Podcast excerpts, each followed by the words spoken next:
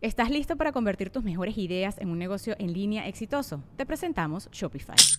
Tal vez no lo sabías, pero nuestro podcast More Than Mamis es un negocio y lo empezamos por supuesto para desahogarnos y hablar sobre la maternidad, no para convertirnos en expertas de ventas y del e-commerce. Así que sí, necesitábamos ayuda para vender nuestro merch y poner en marcha nuestra tienda. ¿Y cómo suena con Shopify? Llegó otra venta. Shopify es la plataforma de comercio que está revolucionando millones de negocios en todo el mundo. Ya seas un emprendedor desde tu casa o desde donde sea, Shopify es la única herramienta que necesitas para iniciar, administrar y hacer crecer tu negocio sin dificultades. Con Shopify puedo gestionar pedidos, envíos y pagos desde cualquier lugar, brindándote toda la información y estadísticas de tus ventas al detalle. Regístrate para un periodo de prueba con tan solo un dólar al mes en shopify.com barra sonoro, todo en minúsculas. Ve a shopify.com barra sonoro para llevar tu negocio al siguiente nivel. Shopify.com barra sonoro.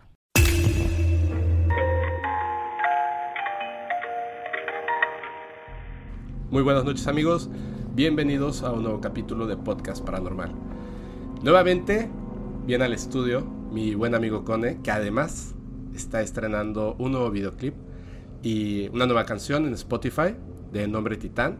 ¿Cómo estás, Cone? Todo muy bien. ¿Tú cómo estás? Bien, muy bien. Fíjate que me gustó mucho, ¿eh? Me gustó mucho esta... ¿El video? Sí, sí, el video, la canción me encanta, lo sabes. Me gusta mucho. Está bien chingona. Este, no, te felicito. Vi que llegaste a 100 casi en TikToks por tu programa, ¿eh? No, ya, ya andamos en más de 175 mil. De hecho, ahorita grabando estamos en 175 mil 100 y sobre todo también está jalando bien YouTube, Spotify se fue al cielo. Es bien, es bien chistoso porque yo te comenté eh, en TikTok y aún sigo de verdad recibiendo likes y, y- y comentarios en, Qué bueno, en- qué bueno. en mi comentario. Está, está bien padre tu programa. Pues ya lo saben, Eh, gente, por favor, vayan a seguir a Cone en todas sus redes sociales. Está como Cone, así lo van a encontrar con K. Cone con K. Cone con K, la canción se llama Titán. Y este, y por ahí de hecho sale mi crédito, muchas gracias. Tomé unas fotitos cuando estaba por allá. Ahí, ahí hizo diseño Fepo, pueden verlo por favor. Eh, está bien padre, está bien padre el video, véanlo, visítenlo. Eh, Y déjenle un comentario. Exacto. Vayan a ver el video y pónganle, vine a ver tu videoclip porque lo escuché en Podcast Paranormal. Exacto, exacto, exacto. Pero ahora sí, este programa va a ser muy especial. Te agradezco mucho que hayas regresado, Cone. De verdad, estuvo muy padre la plática la vez pasada. En- esa vez no tenía nada preparado. Ok. Pero ahora, de hecho, gracias a los seguidores, específicamente a un seguidor que se llama Javi, me mandó un video de un ovni que él grabó con su celular en Veracruz. Está impresionante. Entonces, si te parece, vamos a ver el video. Voy a poner las redes sociales también de Javi para que lo sigan. Ok. Y este y déjenos en los comentarios ustedes qué opinan. Quiero que lo veas porque solamente te enseñé una fotografía. No, obviamente no se lo he mandado a nadie, lo vamos a estrenar aquí en el podcast. Véanlo, si están escuchando esto en Spotify, vayan a TikTok, vayan a Facebook para que puedan verlo. Sigan a Javi, sigan a Cone. Pero vamos a verlo ahora sí, en vivo y en directo. Son dos, eh, dos partes del video. Cuando lo veas, quiero que me digas qué piensas al respecto. Ok. Mira, esto es eh, allí en Veracruz, cerca de un cerro. Lo que él alcanza a ver. en la tarde, ¿no? Sí, en la tardecita. Tardecita. Lo que él alcanza a ver, ve, ve el tamaño. No, se ve grande, ¿eh? Está enorme. Imagínate si así, de ese tamaño lo ve en el celular. Desapareció. ¿De qué tamaño estaba cuando, cuando lo estaba grabando? Si te fijas, aquí sigue. Va por Ah, el- no desapareció. No, no, no. O sea, se siguió Ya por el cerro. De hecho, eh, muchos veo que le preguntan en, lo- en los comentarios de su video que por qué dejó de grabar. Tiene, tiene un color blanco, ¿no? Un color. Ese creo que es plateado y está reflejando el cielo que está como nublado. Sí, sí, sí. Pero está muy impresionante, ¿no? Sobre Es- todo cuando hace el zoom, que queda muy, muy, muy cerca. Es que ve a contraluz, se ve como oscuro, ya sabes, y no se define. Pero cuando entra a, a lo que es A la que es el cerro, montaña, el- el cerro, sí se ve más definido, como, como algo metálico, pues. Y además por el tamaño claramente se ve que no es un globo, no es un dron, no es un avión. No, O sea, fácil es- tiene el tamaño de un auto, o más grande Quizá. tal vez. Y yo creo que está más grande, ¿eh? Sí. Es medio raro la forma en la que se nota. Quería comentar algo, que lo que decía esto de que la gente le pone, oye, pero, o sea, si estás grabando un ovni, ¿por qué no sigues grabando, no? Y es algo bien chistoso. Eh, muchos, eh, pues, personas que de repente, fortuitamente, llegan a grabar un ovni, levantan el teléfono, empiezan a grabar, y de repente ellos, como es, pues tú quieres ver el ovni, o sea, no lo quieres ver a través de la pantalla de tu celular. Sí, sí, sí. De repente el celular ya está grabando X cosa y cuando son hechos fortuitos que duran segundos, de repente pasa esto, ¿no? Que se le baja la cámara, la vuelve a subir. Yo, yo creo que es tan, tan impresionante, ¿no? O sea, nadie está en la situación. Todos dicen, ay, yo, yo haría esto si me pasara a mí. Pero yo creo que en el momento es tan impresionante que, Te pones nervioso. claro, no, no, no es, no es como que, ay, sí, me voy a quedar con el celular en la mano, ¿no? Y voy a tratar de hacer la mejor toma, no, que no. no se mueva. No, ¿tú, ¿Tú sabías como comentario que, que ya no se les llama ovnis? ¿Cómo se llaman ahora? Sí lo sé. Fanny. En español, En FANI. español, ¿Qué Fanny. significa? Eh, Fenómeno aéreo no identificado. atmosférico, no identificado. Atmosférico, así es. Atmosférico. no Y en, en inglés se les llama ahora WAPS, que es eh, lo mismo en inglés, ¿no? Ajá. Identified Aerial Phenomena. Yo los voy a seguir diciendo ovnis, si te parece bien. No, está bien, está bien, está, está perfecto. Es que Fanny se llama mi prima. Ah, ¿sí? sí, está, está padrísimo, ¿eh? La verdad es que es un videazo. Te deja lo que pensando, toman. ¿no? No, claro. Sí, es un muy buen video. No, es que se ve muy claro. sí, está- eso está es lo que está claro, padre, se ve muy, muy claro. No, no hay como... ¿Cómo lo haces? O sea, la verdad No. es que la tecnología Sí, hay formas de hacerlo, pero la verdad es que... es un globo. Sí, no, yo he estado hablando con él. He estado hablando con él por. WhatsApp. Me contó una historia impresionante de cuando estuvo trabajando en Pemex, en Plataforma. En plataforma, que son no sé cuántos kilómetros mar adentro.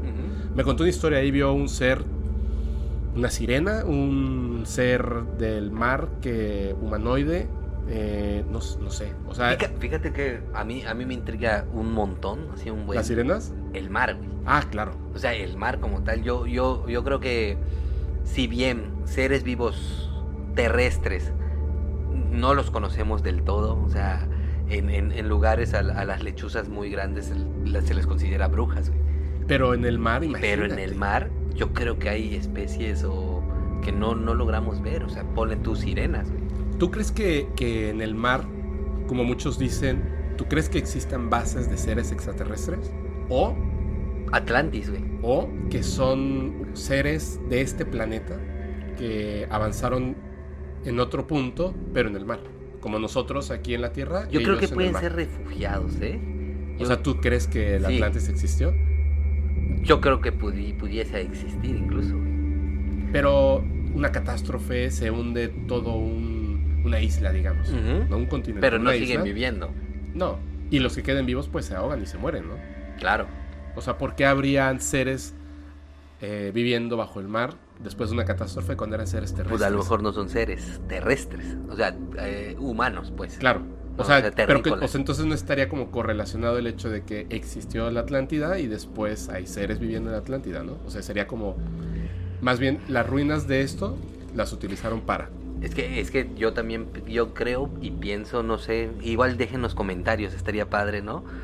Que nos digan si que, que creen, si, si hay otros seres viviendo con nosotros, o sea... O sea, seres inteligentes, ¿no? o sea, hablamos, no, no, no, seres, seres inteligentes. Hablamos de, de reptilianos, por ejemplo. O sea, seres que desarrollen tecnología Exacto. igual o mayor a la nuestra. Exacto. ¿no? Porque inteligentes muchísimos. Muchísimos. No, no, no, no. O sea, que, que, que puedan contrarrestar eh, nuestra inteligencia, pues eso est- estaría padre.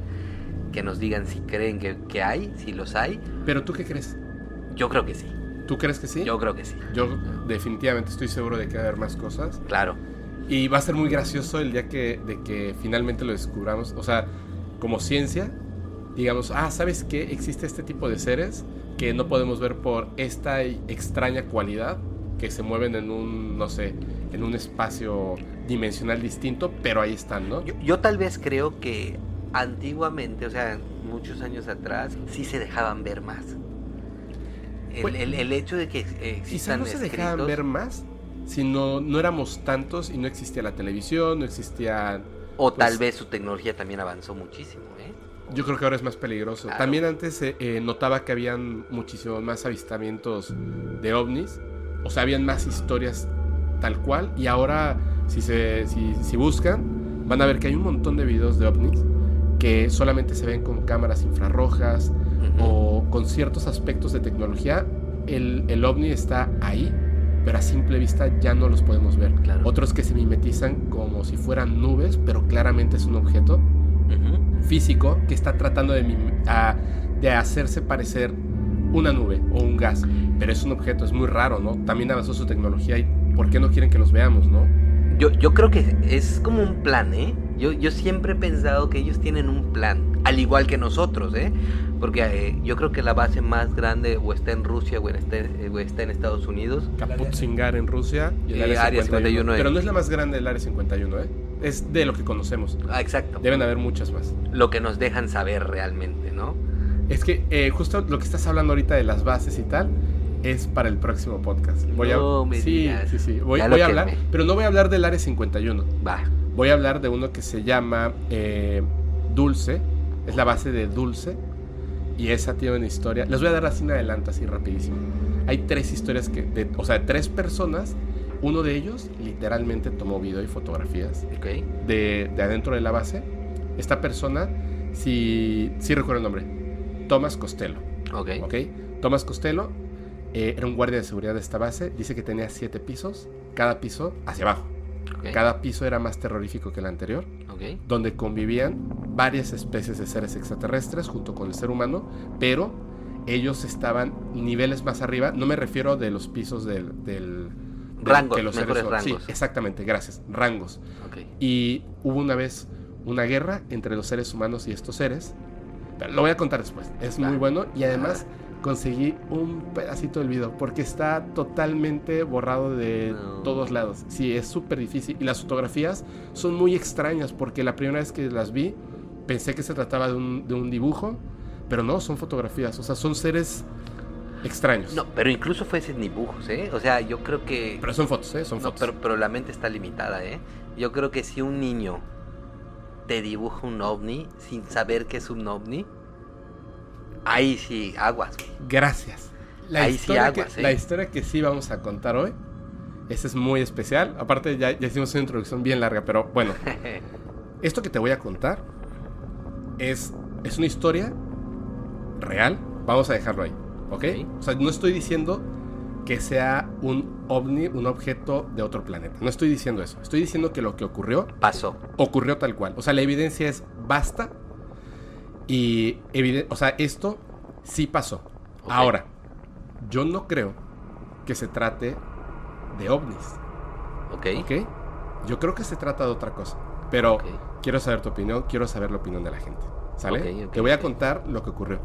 Esto eh, le dicen el ovni diminuto o el mini ovni de Kochi. Hay un, un barrio en Japón que se llama Kera, que es donde ocurre todo esto, Ok. en la ciudad de Kochi, en Japón. Ok. ¿ok? Recuerda que Japón es una gran isla, ¿ok? Y hay muchas cosas que han ocurrido de repente a lo largo de la historia de la humanidad que pudieran ser confundidas por otro tipo de cuestiones. Sí, claro.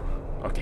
Bueno, esto ocurrió en 1972. En 1972 fue cuando comenzó toda esta historia. Y además involucra a unos niños. Es, haz de cuenta que es una película de Steven Spielberg, así tipo E.T., que son niños que se enfrentan a un fenómeno increíble. Más allá de lo que, de lo que pudiéramos llegar a, a- a hoy en día decir, ¿qué es esto? No? ¿Qué que Y sobre pasando? todo en la época. Y sobre todo en la época. Me preguntabas, ¿habían celulares? No habían celulares. Ok. O sea, la tecnología estaba en pañales en aquella época. Eh, digo, hablando de lo que tenemos hoy en día, ¿no? En el 72. Habían cámaras fotográficas de celuloide. Ok. Entonces ahí es donde las cosas empiezan a cambiar. Ok. Esta historia comienza con un niño de 13 años que se llama Michio Seo. Un día, saliendo de la escuela, cuando iba camino hacia su casa, pasaba por un campo de arroz. Cuando pasa por este campo de arroz, va este niño solito, en su bicicleta, va de regreso a su casa y nota una pequeña luz que está volando, sobrevolando los campos de arroz, pero es muy pequeña. Entonces se acerca para ver qué es lo que está por ahí sobrevolando y nota un pequeño objeto plateado en forma de sombrero, Ok. ¿ok? un ovni, pero pequeñito, y está sobrevolando por ahí, hace un, un pequeño zumbido y hace como unos zigzags. Ok. Entonces él, obviamente movido por la curiosidad, se acerca al objeto y cuando se acerca demasiado al objeto, el objeto hace como un pop, así, y ¡boom! y se va. Entonces él se espanta y pues se va a su casa, ¿no? Estando en su casa, ve en la tarde a unos amigos y les cuenta, les cuenta que, que vio un objeto. Es más, él ni siquiera se refería al objeto como un ovni porque ni siquiera tenía el concepto de ovni en su mente. Claro, claro. Entonces les contó que vio un objeto muy raro y tal, ¿no? Que les comentó que se movía como un murciélago cuando está tratando de cazar insectos. Exacto. Entonces los otros niños le dicen, oye, vamos a, vamos a verlo, ¿no? Eran sus otros amiguitos. Y se lanzan, ya cuatro niños en total, van de regreso a este lugar y están ahí durante muchas horas y de repente, pues ya sabes, ¿no? Como que unos le creen, otros no le creen y de repente aparece. Aparece el objeto. Enfrente de todos los niños. Sí, sí, sí, en el mismo campo y tal. Como ya era más eh, tarde, era oscuro, pues el objeto se veía mucho más brillante. Y hacía ese, ese extraño zumbido y esos movimientos como en zigzag. Y uno de ellos, como más valiente, se acerca. Y en ese momento el objeto hace otra vez el sonido como un pop. Y además lanza una luz que ilumina el lugar muy fuerte y ¡pum! Se va. Como para cegarlos, ¿no? Sí, como defendiéndose. Ah, y se va. Entonces todos los niños llegan a sus casas, les cuentan a sus papás que vieron un sombrero plateado volando, etcétera, y que una luz tal. Y bueno, como eran niños, pues no les creen, ¿no? Pero estos niños deciden empezar a regresar a, A este buscarlo. lugar, a buscar. Y lo ven en varias ocasiones. Lo ven una, dos, tres, cuatro, seis veces. Alcanzan a ver el objeto. Y el objeto repite apareciendo más o menos a, en horarios de como 8 de la noche, 6 de la tarde, 9 de la noche fue lo más tarde que lo llegaron a ver. Uno de estos niños regresa al lugar para buscar el objeto, no aparece el objeto y se da cuenta de que el objeto no, no es que no haya aparecido, sino que había colisionado contra el piso. O sea, en algún momento apareció, Como murió el objeto, ¿no? sí, y se fue a estrellar así pf, en el campo. Como, como si arroz. tuviera vida y como que murió. Así es. Ok.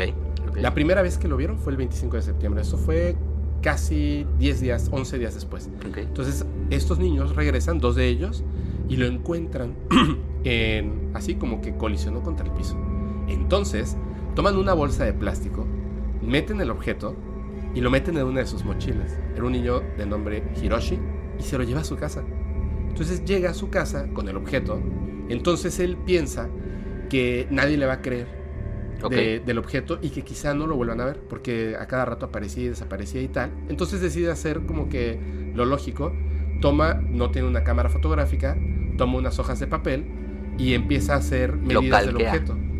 Lo calca entre muchas otras cosas. Te voy a explicar qué pasa. El objeto era pequeñito, como de 7 centímetros por 15.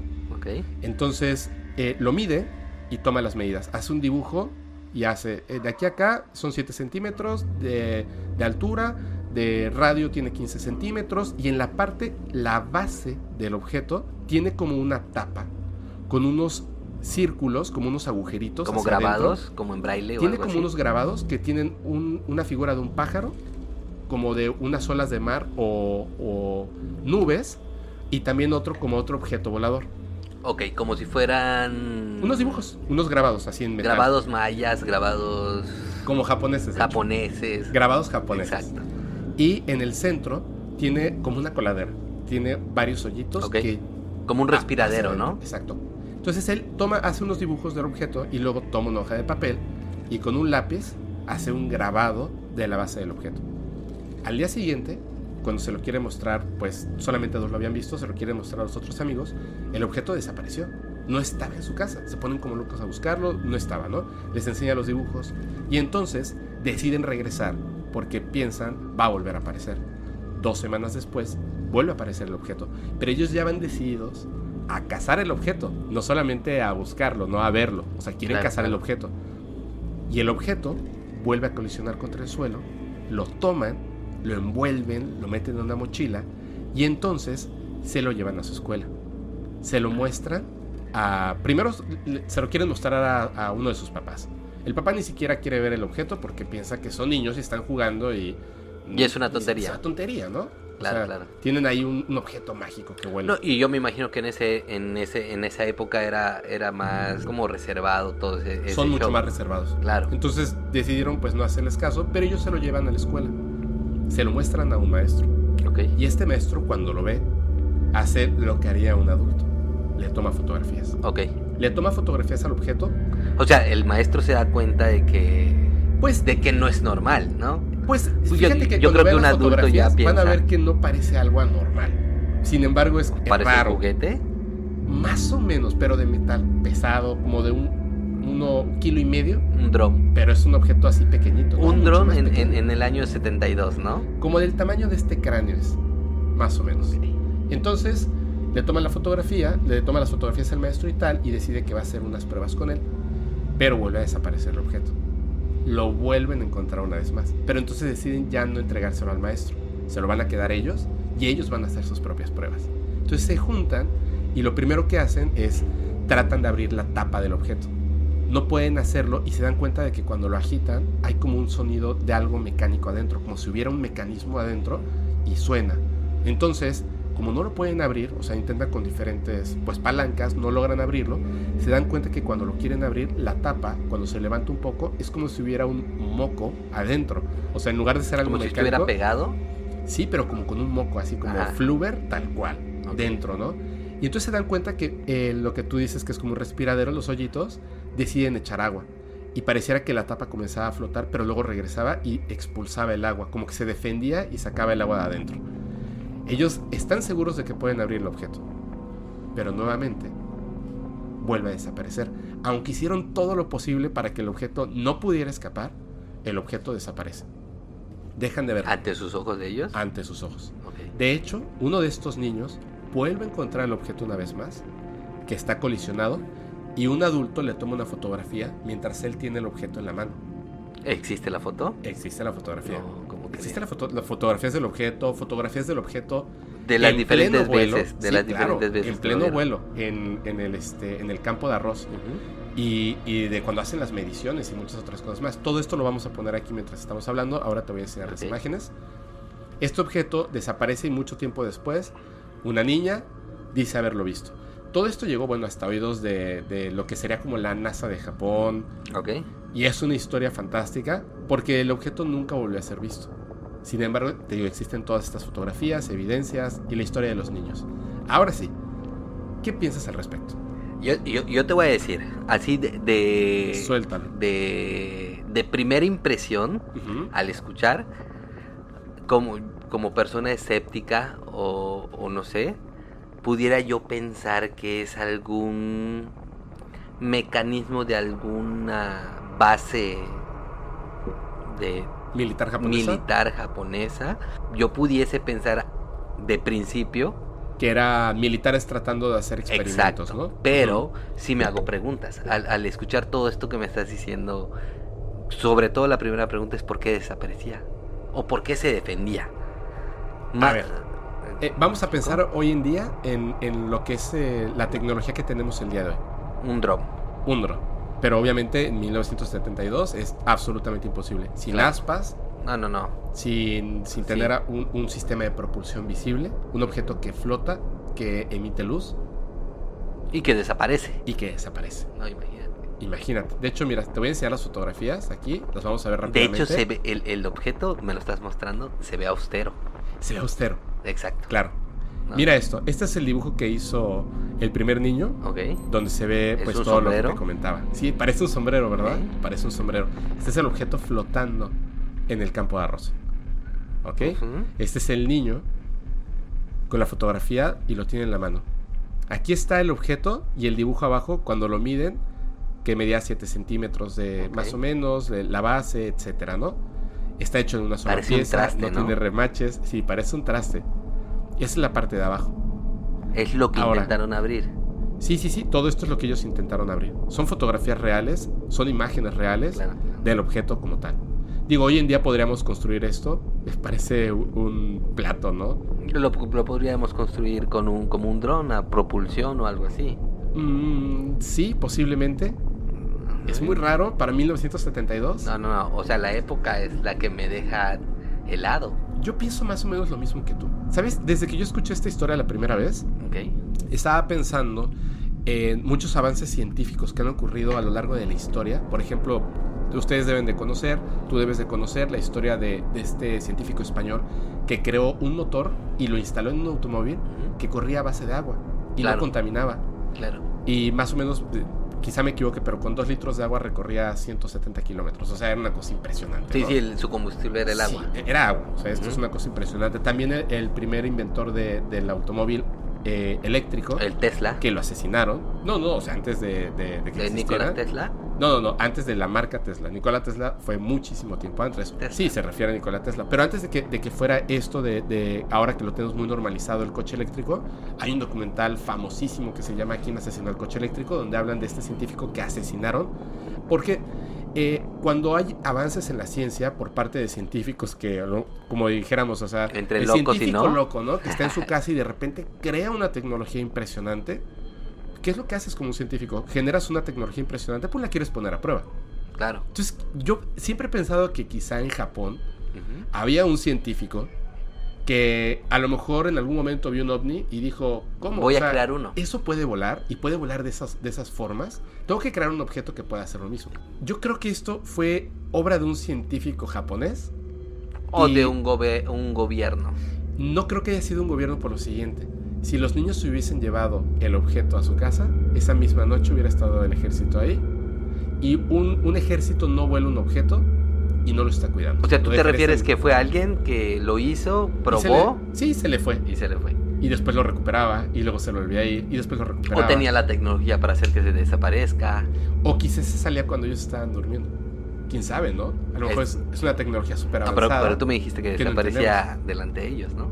No, no, de- o sea, se iba. Sí. Se iba volando. Tan rápido que parecía desaparecer. Exacto. Pero cuando lo tenían en la mochila y desaparecía, en realidad la parte, esa parte de la historia es un poco extraña porque nunca te describen exactamente cómo es que desapareció. O sea, desapareció durante la noche mientras dormías o desapareció cuando lo llevabas a la escuela y de repente te diste cuenta de que ya no estaba, ¿no? Pero, o sea, si, si, si nos vamos a la historia, yo siento también, o pienso, vámonos un poquito más sobrenatural, que tuviera vida. O que alguien dentro, o algo dentro del objeto, tenía vida. No el objeto como tal, Ajá. eh, quien conducía el objeto. Es un conductor. ¿Hay un conductor? No hay conductor, se maneja... Es que esa es otra cosa también. O sea, de repente eh, pensamos en los objetos ovnis o los alienígenas y tal, y siempre los apegamos como a la perfección, a la deidad, ¿no? Y, ¿Y si no eran tan perfectos? Exacto. Hay una historia de, de una banda de rock que los ven un ovni en la carretera, eh, se espantan porque la camioneta se detiene. Es una antes de que fueran famosos, ¿eh? Y entonces iban en una van, dos adelante y todos los demás atrás con los instrumentos, la batería, todo. Y de repente el que va manejando detiene el coche, porque el coche se detuvo solito y están los seres se acercan, la nave parada en la carretera, se acercan los seres a ellos y el que va de copiloto le está diciendo, vámonos, vámonos. Se pega uno de los extraterrestres, se acerca a la ventana y él lo primero que hace es ponerle seguro. Y en ese momento se da cuenta de que el que va manejando abre la puerta y le dice, ¿qué estás haciendo? Pero ya lo tenían como hipnotizado.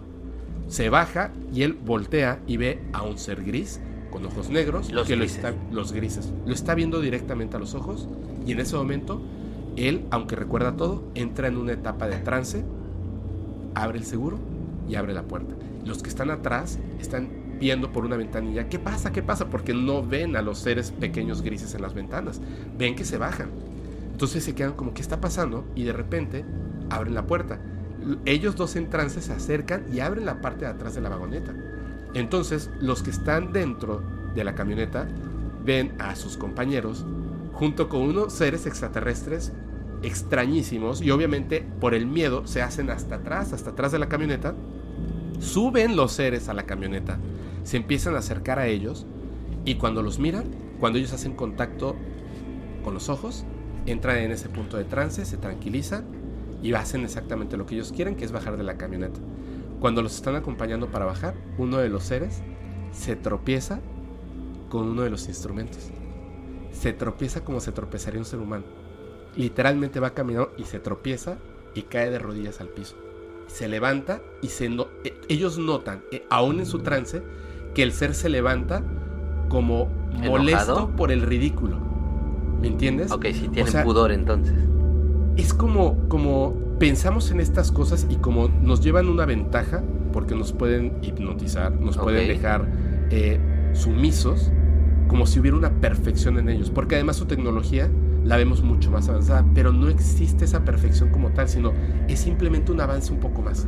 Me acabas de contar esta historia y se me vino algo a la mente. ¿Qué? Fíjate que, que un amigo de República Dominicana me ha contado de un dios. Su dios de ellos es Changó. Ajá. Changó, eh, cualquiera de ellos que hable de Changó, Ajá. te lo menciona con manos muy largas, pies muy largos, muy alto y que te mete en un trance. Siempre Changó se aparece en sus sueños. Changó es una persona muy alta, muy larga en cuestión de brazos, dedos y todo ese show. Y ellos lo representan como algo, como una deidad que tiene sentimientos, valores, tiene pudor, tiene pena Casi y como un humano, ¿no? Casi como un humano, pero es una para ellos es una debilidad.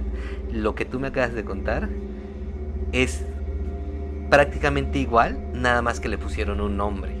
Sí, o sea, es un ser extraterrestre, y- pero no es.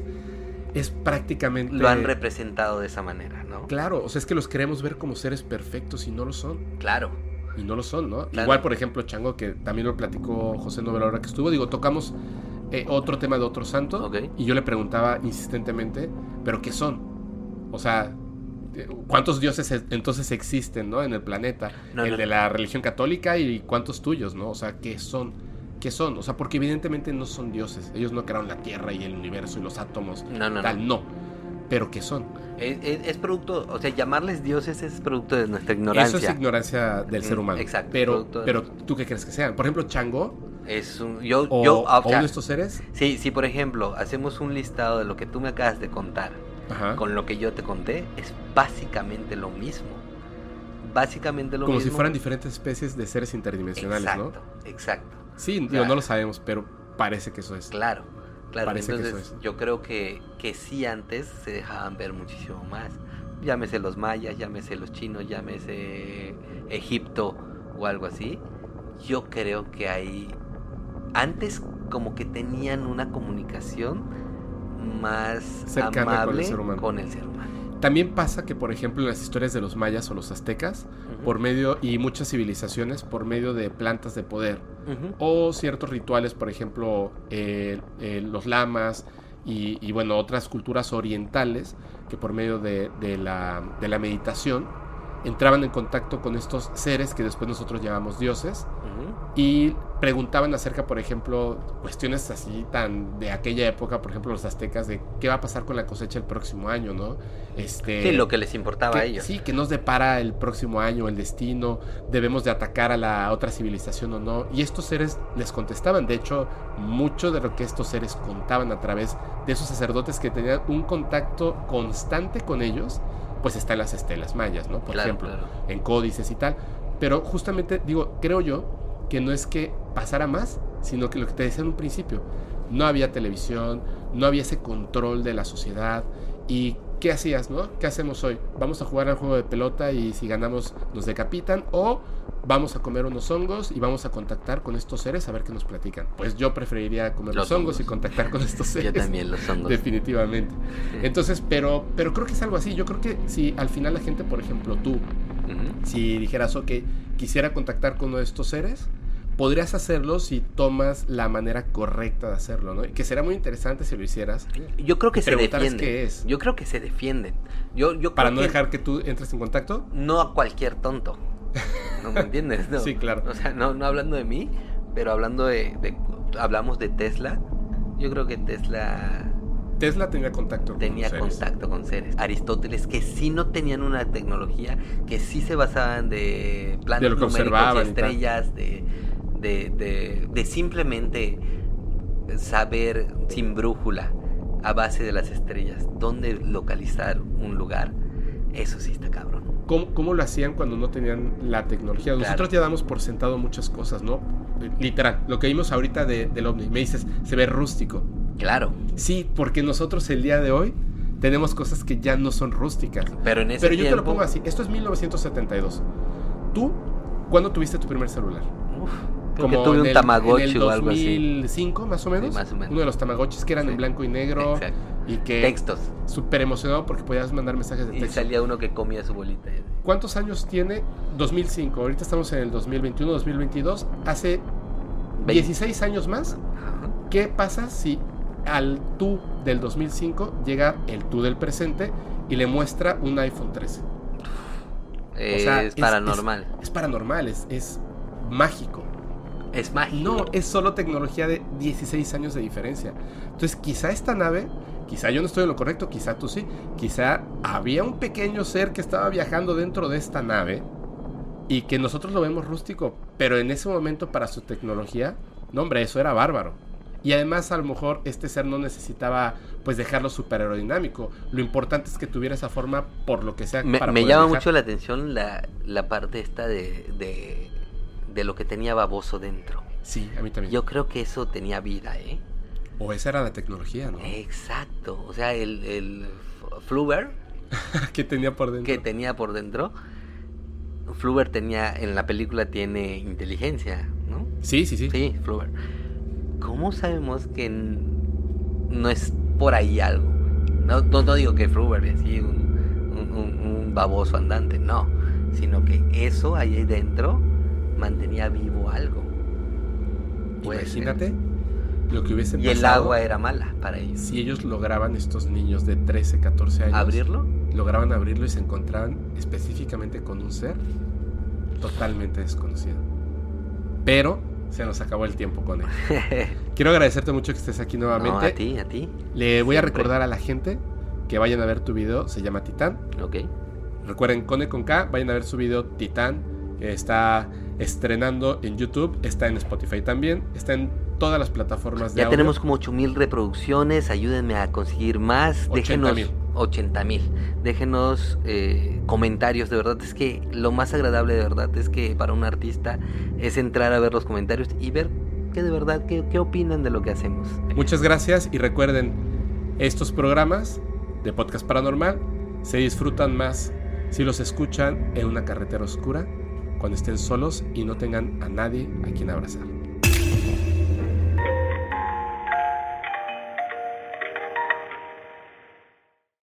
¿Estás listo para convertir tus mejores ideas en un negocio en línea exitoso? Te presentamos Shopify. Tal vez no lo sabías, pero nuestro podcast More Than Mamis es un negocio y lo empezamos por supuesto para desahogarnos y hablar sobre la maternidad, no para convertirnos en expertas de ventas y del e-commerce. Así que sí, necesitábamos ayuda para vender nuestro merch y poner en marcha nuestra tienda. ¿Y cómo suena con Shopify? Llegó otra venta. Shopify es la plataforma de comercio que está revolucionando millones de negocios en todo el mundo. Ya seas un emprendedor desde tu casa o desde donde sea, Shopify es la única herramienta que necesitas para iniciar, administrar y hacer crecer tu negocio sin dificultades. Con Shopify puedo gestionar pedidos, envíos y pagos desde cualquier lugar, brindándote toda la información y estadísticas de tus ventas al detalle. Regístrate para un periodo de prueba con tan solo un dólar al mes en shopify.com barra sonoro, todo en Ve a shopify.com barra sonoro para llevar tu negocio al siguiente nivel. Shopify.com barra sonoro.